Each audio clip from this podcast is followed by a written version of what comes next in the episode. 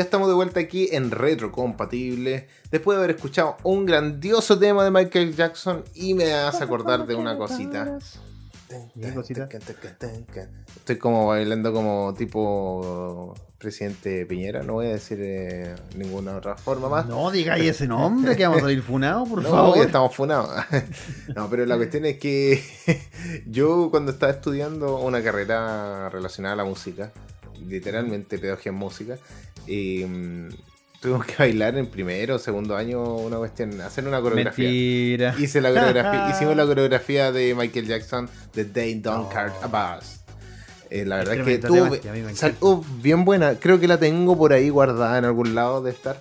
Y bueno, a ti Fefe te la voy a mostrar en algún momento. Espero que nadie más la vea. Me parece, me parece que buen Sí, tema, Pero fue, encanta. fue buena. Aprendí Oye, un le, trucazo con el y gorro. ojo que les pusimos, les pusimos, aquí nosotros siempre le ponemos el, el video para que ustedes puedan disfrutar, les pusimos el, eh, La el versión tema de hecho en Brasil. Brasil. la versión de Brasil, exactamente que es donde se filmó y en quién está inspirado ese video. Una curiosidad, un dato no menor, hay una estatua que esto es una favela, es bien peligroso, bien, bien, bien peligroso.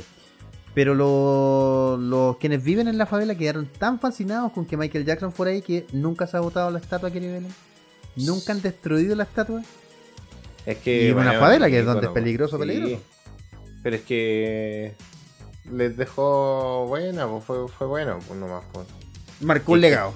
Es que digo, oye, ¿quién, si fueran aquí a las poblaciones más flightes Claro. de Chile y que fuera Michael Jackson o que fuera un artista así de reconocido, bueno, acá en Chile creo que Claro, claro. no sería tan bueno, pero a lo mejor si la cuidan, igual pasaría lo mismo. ¿Eh? Puede ser, puede ser. ¿Quién dijo yo? No sé.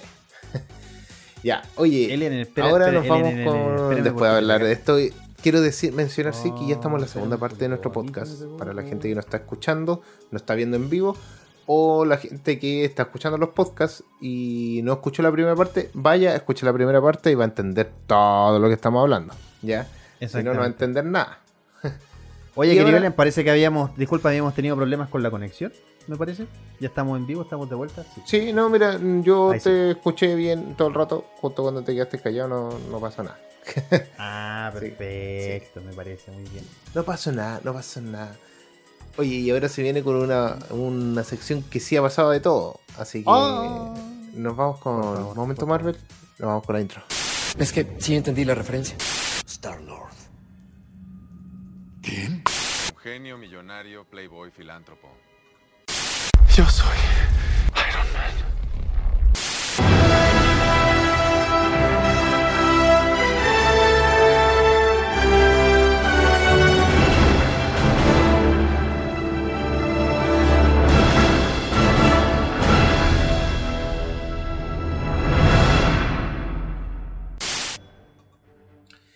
Qué buena intro. Después, de del capítulo de esta semana de What If, más que merecía esa intro. Sí, totalmente, totalmente. Vamos a ir con unas noticias cortas rápido, como una breve news, pero de Marvel.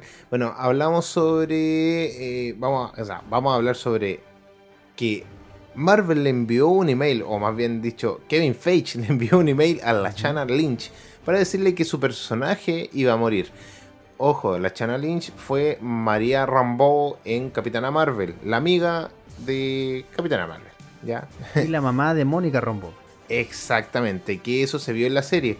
Ella Exacto. supo un año y ¿En medio qué, en, antes. qué, en qué serie se vio, perdón? ¿En qué serie? ¿En qué serie? En WandaVision. La primera serie de Marvel de que fue todo un hito. Que, oye, pensar que fue hace un año casi ya. Casi. Pasan tres meses. Diez meses, diez me- meses. Tres meses, sí, tres meses más para que se haya sido un año de que se estrenó. Claro, se estrenó en enero o en diciembre. ¿te En enero, enero, enero, En enero. enero, sí. Qué Sí. O finales de diciembre. Ya no me acuerdo, enero parece que ha pasado tanto tiempo, ha pasado 84 años. Pero la cosa es que eh, ella supo un año y medio, un año antes de que se estrenara la película, la película, la serie, de que su personaje ya no iba a aparecer más en el universo cinematográfico de Marvel, al parecer. Eh, al menos no como personaje en vida, sino que como Es- personaje. Exacto, exacto, sí. como un personaje estable. ¿sí? Eh, a causa, iba a fallecer a causa de un cáncer. Y bueno, eso es. Y ahora el legado lo tiene Mónica Rambo. Eso Se supone que- que... se espera, se espera que pueda hacer algún cameo de Marvels, que es la próxima película de Capitana Marvel, eh, pero seguramente va a ser como un recuerdo, un sueño, ese tipo de cosas que no son tan importantes, o sea, hacen avanzar la trama, pero no son tramas transversales ni troncales dentro de la, del universo Marvel. Exactamente. Y bueno, ¿qué más tenemos? Eh, oye, es que en realidad esto todo, todo lo que vamos a hablar aquí, lo que se viene, hay algunas cosas que están relacionadas al capítulo, así que no voy a hablar sobre los sentinelas en Doctor Strange, no voy a hablar sobre el episodio de Gamora, de What If todavía, y es un episodio perdido, digámoslo así, que se, se viene. Pero sí hay un hermano monstruo para Shang-Chi entre las ideas locas rechazadas por Marvel. Que es una, una cosa chica aquí que tenemos ahí. Eh, es una de las cosas que se estaban hablando o ideas que se estaban eh, tirando como una lluvia de ideas, digámoslo así. Y que menos mal que no fue. menos mal que no fue. Creo que creo que está bien cómo, cómo se eh, introdujo una hermana, cómo se puso eh, todo este esta parte más oriental sin necesidad de mostrar un monstruo como tal. Yo creo que está bien. Igual, sí, a, mí Sí, no me hubiese un dragón. asustado tanto. Claro, a mí no me hubiese asustado tanto la idea, la verdad. Lo que pasa es que la herma- el- creo que el hermano hizo un muy buen papel, entonces la química Exacto. que hay entre ellos dos es bastante buena. Pero sí, en este, además que en este tipo de producciones suelen tirar ideas como esta al principio. Ya tienen que hacerlo porque después tienen que ir cerrando, cerrando, cerrando, cerrando para llegar a lo que pudimos ver. Sí. Como cualquier otra cosa que, que se quiera hacer, cualquier tipo de proyecto. Exactamente, exacto, tienen que ir cerrando. La verdad es que Shang-Chi también a mí me cerró como una película buena. Por ejemplo, no me pasó con Ant-Man, que las dos películas de Ant-Man la encontré como, ok, valió la pena venir al cine. Sí, pero con Shang-Chi me pasó como, wow, qué película más entretenida. Tampoco Sí. así la mejor película del universo, pero me gustó bastante. Así que estas ideas también descartadas, hay varias ideas descartadas también que no se llevaron. Son varias más, pero que no se llevaron al papel me parecen igual de buenas y que no se hayan llevado también me parece como, ok, entiendo por qué no se llevaron. Me, me pareció que la película se siguió llevando bien. Así que, esa tal Sí. como tú decías, una pequeña noticia que, que teníamos. Oye, pero hay otra noticia más que a lo mejor es pequeña, pero también es interesante mencionarla. Recordemos que Black Panther Wakanda Forever ya se está filmando. eh, o bueno, ya en- miento, entró su producción. Se han filmado algunas escenas sin los personajes principales.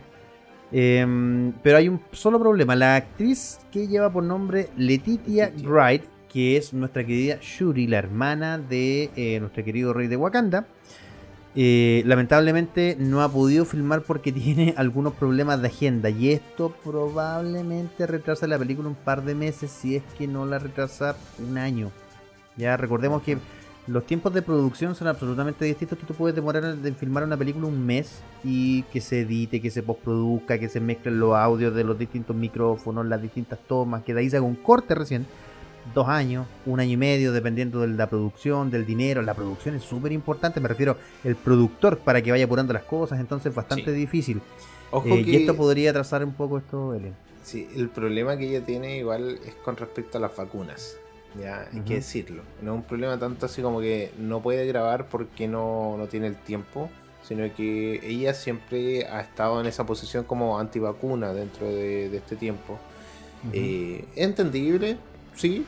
eh, cada uno tiene la decisión de vacunarse o no. Ahora el problema está en esto, que si te imponen hacerlo, ya sea por trabajo o otra cosa, bueno, son otros detalles.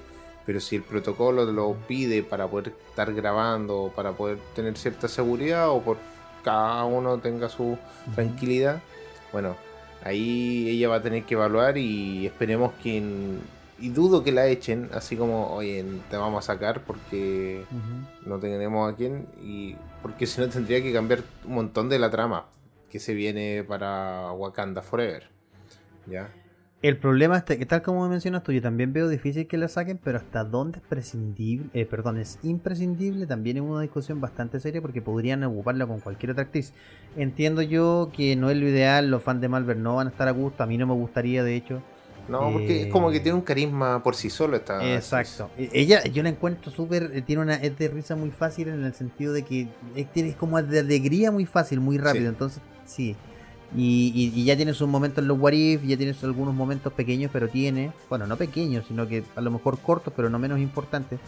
Eh, sí, y a mí me daría pena que lo sacaran. Esperemos que se pueda solucionar lo antes posible este problema de la actriz que no quiere vacunarse y que, bueno, está en su derecho, yo no estoy de acuerdo, probablemente tú no, que nos escuchas, eh, pero está bien, está en su derecho, es un derecho no vacunarse lamentablemente. Ya, y ahora una noticia que Ya, ya rumor. otra vez vuelve. bueno. O sea, tan rumor, a ver, bueno, bueno, pero Mira, dale, dale, dale, Es como que vuelve, vuelven a cada Vuelve rato el perro arrepentido. Vuelven a decir siempre que esto es rumor, que no es verdad, que sí, que no, que nunca te decide. La cosa es que Andrew Garfield había dicho que la foto eh, que, que salía él con el traje era deepfake, que, que era falsa. Y la cuestión es que ahora dicen que no es deepfake, po. ¿Qué sucede aquí? ¿Cuál es la verdad? A ver, señor Mira, Marvel, yo- a ver, yo lo señor primero- Sony. Señor Sony, yo lo primero que quiero decir es que mm, de lo que llevo de existencia que llevo, que sé de cine o que sigo cine, esta debe ser de, probablemente de las películas donde más se filtra, se filtran cosas todos los días y tú no sabes si es mentira o verdad. Eso es lo peor de todo porque alguien podría decir, ah, se filtró, esto es verdad. Bueno, en fin, Andrew Garfield ya ha dicho varias veces que él no va a aparecer. Si tú me lo preguntas a mí en particular, se ha filtrado tanto y se ha mezclado tanto. Apareció el Tobey Maguire, una foto del Spider-Man de Tobey Maguire en el tráiler de, de Morbius. Que yo de verdad a esta altura, y después de haber visto Venom, eh, de verdad creo que se viene Spider-Man, o sea, van a estar los dos personajes. Y creo también el rumor, hay otro rumor, Elian, disculpa.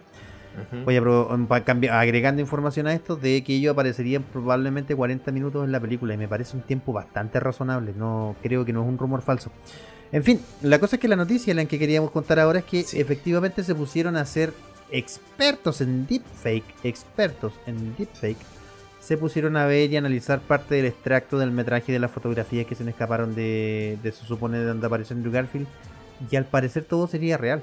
Ya recordemos que Netflix para The Mandalorian, para poder hacer deepfake de la cara de, de nuestro Pedro Pascal en algunas tomas, tuvo que hacer cuadro a cuadro. Ya hay niveles y colores de saturación que por muy inteligencia artificial que sea, todavía no se puede hacer de manera profesional. Tiene que haber retoque humano para que se acabe este, este, el, el- Canny Valley, que es este valle, este valle entre lo real y lo irreal que el ojo humano detecta.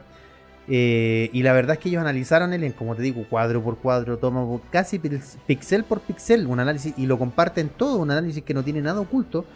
Y ellos se atreven a decir de- dentro de su veredicto, de su especialidad, son especialistas, son profesionales, que eso no es deepfake. ¿Cachai? Entonces ahí viene como ya, por favor paren porque de verdad, te vuelvo a repetir, yo que no soy fan de Marvel, o de, eh, perdón, de Spider-Man específicamente, hasta yo estoy súper metido, así como de verdad. Acabas de decir la verdadera. Ah, deje de Spider-Man nomás. No, de verdad me Marvel. parece. Ah. Bueno, pero rectifico, rectifico de Spider-Man. Sí, Ah. Spider-Man es el que no me gusta. Eh, de verdad que, que considero. Me, me tiene como metido. Quiero ir al. Mira, voy a quiero disfrutar la película, como todas las películas del universo. Pero quiero saber qué pasa. un Spider-Man. ¿Qué pasa Pero con los quiero saber eso mismo. Quiero, quiero, quiero saber si aparecen 10 minutos, media hora, ¿cachai? ¿Qué pasó con el Dr. Ock? ¿Por qué está Eh, eh, aquí? Claro, ¿por qué le dice hola Peter? ¿Por qué le dice hola Peter? ¿Cachai? ¿Por qué si él no sabe que es Peter o sabe que es Spider-Man o el mismo? ¡Ah! Me duele la cabeza de verdad tanto pensar. No lo sé. Pero la cosa es que What If la está rompiendo. Ya. Estos dos últimos capítulos fueron impresionantes. Pero antes de todo, ya. Los que vimos el último capítulo no entendemos qué pasó con Gamora. ¿Qué, ¿Por qué la metieron ahí? ¿Cómo, ¿Cómo llegó ahí? Ya, pasó que había un capítulo que faltó, que no lo pudieron terminar y que este capítulo se va a pasar para la siguiente temporada. Ojo ahí, ya. Eso es lo que tengo que decir. No puedo decir más antes de conversar más de What If. ¿Cierto? Eso, iba a tener 10 10 capítulos y ahora fueron 9, solamente eso. Y que este capítulo se fue al siguiente. Eh, hay algo sobre eh, Doctor Strange que van a volver los sentinelas de Ultron a lo mejor a esta segunda parte de Doctor Strange. Probablemente, hay rumores, rumores que matan, rumores que... todas las cosas. Ya, oh, y qué canción más antigua. Elian se te cayó el carnet. me acordé de Patito. Él la cantaba siempre. Ya, nuestro patito Funeki. Funaki. Ya no. Eh, la cuestión es que probablemente veamos un montón de cosas. Y si es un multiverso de locura, tal vez, hasta tal vez esté conectado con What If. Mm, no lo podría asegurar, no aseguro, ni... O sea, pero si la Capitana Marvel va a aparecer ya, o sea, la Capitana Marvel, perdón, la Capitana Carter ya es un hecho que van Sí. a estar conectados. Si lo interesante es cómo se van a conectar. A lo mejor si aparecen estos personajes de Sentinela, de, de Ultron, es porque entraron uno de los multiversos justo, uno de los universos justo donde estaba Ultron dominando. Aparecieron. o, podría, pum. o podría ser otro. Esa es la cosa, podrían Sí. aparecer sentinelas de Ultron. O sea, me encantaría que fuese como conectado en este sentido, como que justo aparecieron y estaba Ultron eh, tratando de conte- conquistar algún lado, pum, aparecieron, pelearon, pum, se fueron. Listo. Como para decir, estamos Sí, conectados, sí, sí, siempre, siempre está conectado. a, a mí a- lo que pasa es que si apareciera ese Ultron, el poderoso, el Ultron Supremo creo que se llama. Sí, creo que sí. Ya, Ultron Supremo. Supremo. Supremo Ultron, sí. Eh, sería muy complicado, se alargaría mucho la película. Ese es el problema. ¿Por qué? No, Porque pero tendrías- no tienes significa- Que conectarlo, tienes que conectarlo con Kang porque él es, es que se está comiendo el multiverso, ¿cachai? Sí. O sea, no. Tienes que conectarlo muy bien. Eh, tienes a la TVA, tienes a Wanda que está buscando a sus hijos y usa magia del caos y.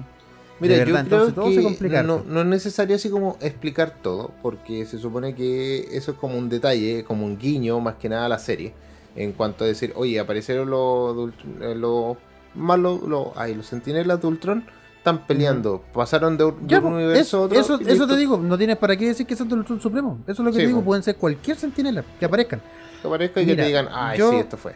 Claro, pero, pero en fin, yo espero que se conecte. Ahora, antes de poder seguir en en honor al tiempo, me gustaría que me dieras un resumen de lo que te gustó de la serie, cómo terminó, lo que tú quieras de la serie, capítulo final, primer capítulo. Yo ya tengo lo mío, pero por favor, adelante, querido. Vamos a tratar de hacerlo en un minuto. ¿Ya? La verdad es que la Sí, serie me encantó dentro de todo. eh, Creo que es una espectacular serie. Hay cosas que. Hay capítulos que fueron me, como que ya, como para poder conectar con los últimos dos capítulos. Pero eh, Doctor Strange me gustó el, ese capitulazo. Yo, yo creo que lo he dicho varias veces. Creo que fue el mejor capítulo. Eh, ¿Por qué encuentro que fue el mejor capítulo? Porque cerraba por sí solo. ¿sí? Podría funcionar solo, sin ningún problema.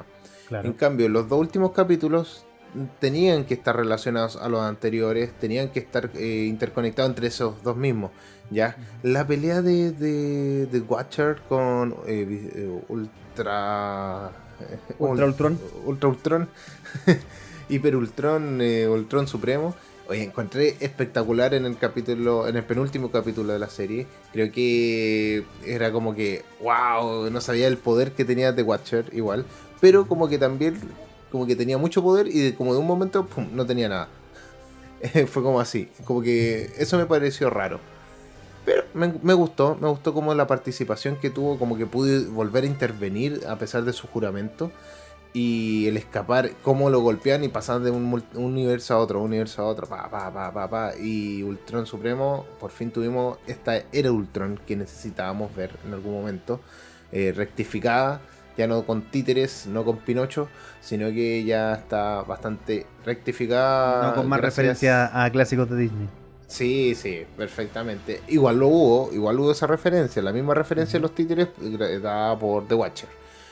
Lo que me gustó en el último capítulo, en realidad me encantó todo el último capítulo, peleas, la, creo que si fuese en, vida real no se podría haber hecho mejor, porque en animación estuvo muy bien hecho eh, eh, en todo sentido. Cómo se iba formando las peleas, encuentro que eh, si bien es animación, pero se ve muy bien, se ve muy bien. Ultron dio una pelea pero espectacular. Eh, los, el- los Vengadores, o sea, en realidad los Guardianes del Multiverso, era una cosa que no tenían cómo ser unidos, pero pelearon como podían. Hicieron las cosas que pu- pudieron. Killmonger hizo lo que tenía que hacer. Creo que eso, eso como que se esperaba un poquito esa traición. Terminaron Y- tus cinco minutos, por si acaso. Oh, perdón, era un minuto. Pero la verdad es que encontré que estuvo muy bien hecho el capítulo. Espectacular. Y final, no, súper bien. Encuentro que me encantó la frase de Doctor Strange cuando le dijo The Watcher. Y bueno, predijiste todo lo que iba a pasar. eh, incluso lo que iba a hacer Killmonger, incluso lo que me iba a pasar a mí, una cosa así. Eh, sí, tu sacrificio le decía a The Watcher. Bueno, él dijo, si tuviera algo que sacrificar. Y ahí terminó algo. O sea, al final terminó ganando Doctor Strange, el Supremo. Claro, terminó, terminó ganando a costa de, de su propia vida casi, ¿no? De, Sí. de- de- del estado que está, de los monstruos que tiene. En fin, Claro. yo solo voy a mencionar tres cosas que me... A ver, porque de verdad la serie es muy buena, la animación, etcétera. Supreme Ultron me pareció excelente, buenísimo, me pareció bien. Que The Watcher se saliera de su papel me parece excelente, me parece... Pero bacán, bacán, bacán. El único punto en contra que tengo es cuando tienen esa especie de casa fuera del multiverso, no se explica nada. De dónde sale, cómo sale, quién controla la TVA, no sé. Creo que ahí tienen que conectar de una buena vez, eso creo que ahí está el debe, pero me gustó. Y lo que me encantó, me encantó y me fascinó es que a alguien en Marvel se le ocurrió un detalle que creo que a la mayoría se le ha pasado por alto. En el universo principal tenemos que tener una copia del cerebro de Arnim sola en algún lado. Yo creo que quiero que él sea el gran villano Oye. en algún momento. No puedo creer cómo han- Viejo, hay una copia en el UCM, en el universo principal, no en el multiverso, de. Arnim Sola en algún lado. Alguien tiene que revivirlo y que no sé si que reviva Hydra, pero él tiene que revivir como un virus informático. Y ahí está la chance para que en algún, en algún lado hay un pendrive así asqueroso, chico, con Ultron y de nuevo vuelva al universo, al universo central, me refiero, no al multiverso. Sí, Eso sí, sí. me encantaría, me fascina. Esos conceptos tan pequeños, esos guiños tan chicos, que el universo de Gamora, no sé si te diste cuenta que Gamora era la destructora con, la, con la armadura de Thanos y estaba con Iron Man, con el Hulkbuster y sí. pintado como son la como en la ciudad de ¿Dónde fue Hulk? Sí, ah, no me puedo acordar ahora, sí. Sacar, Ah, sacar, Sacar. sacar. Así. Y esta Sí, y esas pinturas son del Grandmaster, obviamente. Sí, sí.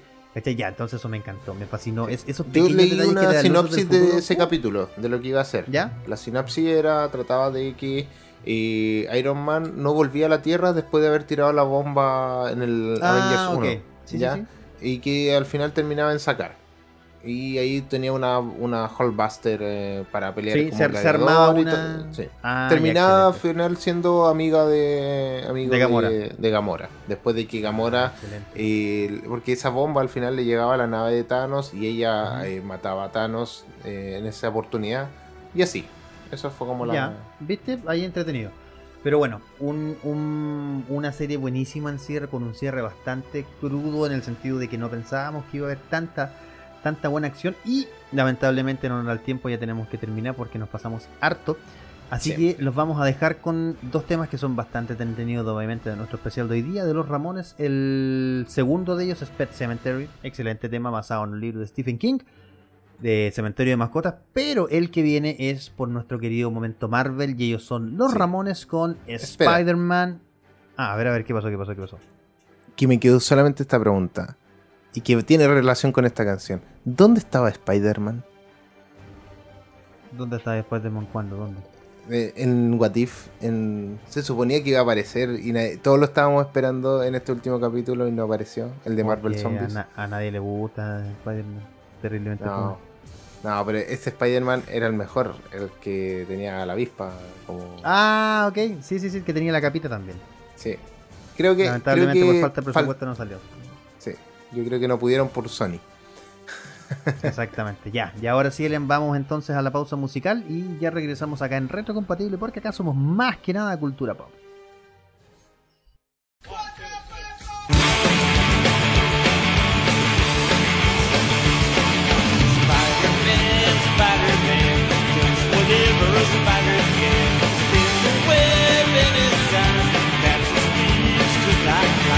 Yeah,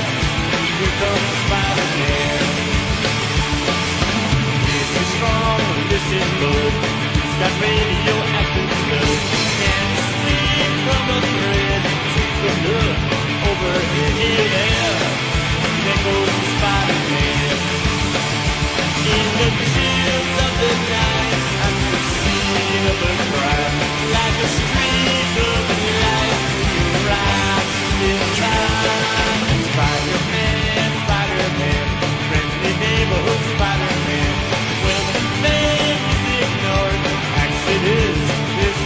Look out, you're close by. Look out.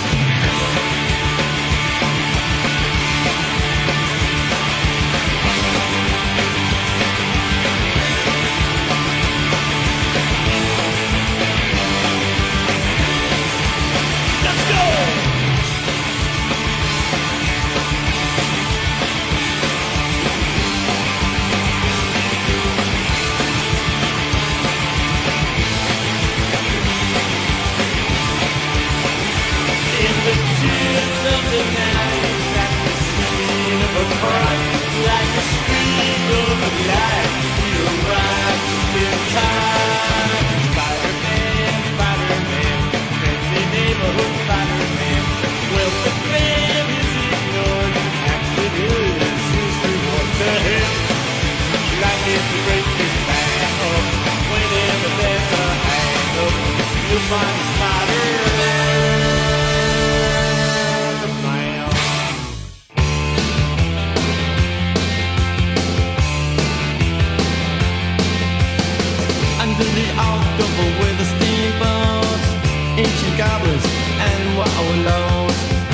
the ground like making a sound.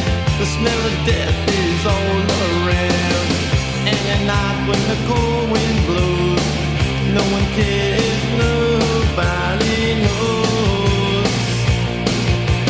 I don't wanna be buried in a pet cemetery.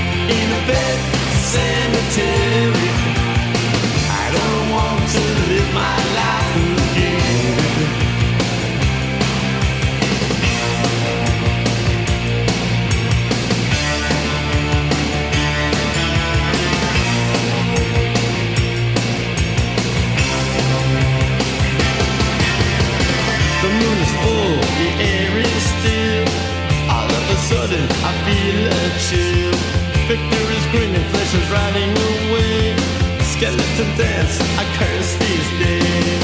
And at night when the wolves cry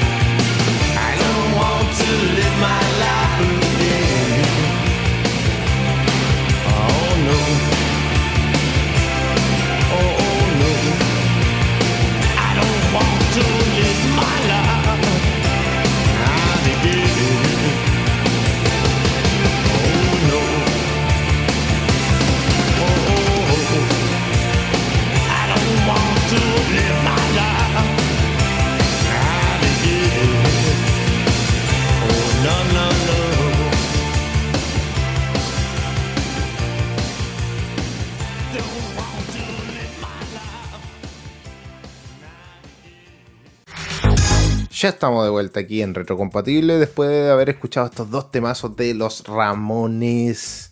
Spider-Man, Spider-Man. ¿Y tú sabes por qué ellos, por qué, por qué los Ramones tendrían un tema de Spider-Man? ¿Se te ocurre? Se me ocurre porque en alguna participación tuvieron su que hacer, ¿no? es lo que se me ocurre. Yo te estoy siguiendo el juego, así que dale nomás. ¿De dónde Capitán América? ¿Te acuerdas del barrio? De Brooklyn. ¿De dónde Spider-Man? De Brooklyn. De No. ¿De dónde Queens, son los verdad. Ramones? De Queens. De Queens. Ah, verdad. Ahí viene la santa referencia. ¿No te habías dado cuenta, querido Elian, que en The Amazing Spider-Man, cuando Peter Parker cae, no me acuerdo que es la segunda o tercera vez que se ve con Gwen Stacy, ¿de quién lleva una polera? Referencia. Y busca, la re- y busca la referencia de, Sam- de las películas de Sam Raimi, no te la voy a, ahí te la voy a dejar un poquito No más. había difícil, entendido esa referencia. Ambos, ambos directores eh, de, eh, de la primera trilogía y de la otra, los dos pusieron referencia a los Ramones en sus poleras porque de verdad los Ramones son, o sea, para Queens los Ramones son una institución y Spider-Man también tienen esa importancia. A ese nivel de... Son dos, son dos personajes Mira, o agrupaciones que Si a los Ramones le gusta Spider-Man y a ti no, creo que estás atornillando al revés con los Ramones. A los Ramones, a los Ramones se pusieron Ramones porque. Ah, ¿cómo se llama? Porque The Beatles se apoyaban, eh, se apellidaban cuando se iban a quedar a los hoteles Ramón. No sé si Juan Ramones, eh, Jay Ramones, etcétera, y se apellidaban Ramones, por eso se Y a mí no me gustaban los Beatles hasta hace un tiempo, así que puede que en algún momento no guste Spider-Man. ¿Por qué no? ¿Por qué no? Después de esta Oye, querido Elian, exactamente, pero lamentablemente, por mucho que me gusten los Ramones y me pueda eventualmente gustar Spider-Man, tenemos que terminar el programa. Muy Sí. lamentablemente, con el dolor de nuestros corazones y de nuestro, de nuestro querido mente, tenemos que dejar el programa para vernos la próxima semana en otro capítulo más, acá en Retrocompatible. Yo soy Fefe, para quien me oyen, nos pueden escuchar, me pueden encontrar en eh, Instagram como Fefe con F, creo que es la red social más Sí. activa, excepto cuando se cae una vez al año dos veces al año. Cuando roban toda la Eh, información del mundo. Exactamente. Así que ahí me pueden encontrar como Fefe con F. Y yo, querido Elian, me despido. Te doy el paso a ti para que nos puedas despedir en esta sección. Bueno, muchas gracias a todos. Yo soy Elian. Me pueden encontrar como Elian Rock en todas las redes sociales: YouTube, Facebook, Instagram, TikTok, etcétera, etcétera, etcétera. Y la música también pueden encontrarme en Spotify. Eh, en un par de meses más ya estamos sacando, o tal vez menos, estamos sacando nueva música, nuevos temitas. Y tenemos otros proyectos. Se vienen cositas nuevas, como dicen por ahí también. Eso, yo soy Elian. Ha sido un gusto estar contigo, Fefe, en este capitulazo. eh, que, que se pasó rápido, encuentro yo. Así que eso. Nosotros somos retrocompatibles y ya nos vamos con el último tema. Nos vamos con Ricky Martin. Ojo ahí, para que lo puedan disfrutar, lo puedan bailar, lo puedan gozar. Ya, nos vamos con el tema Bella, para que lo puedan disfrutar aquí en retrocompatible, porque somos cultura pop.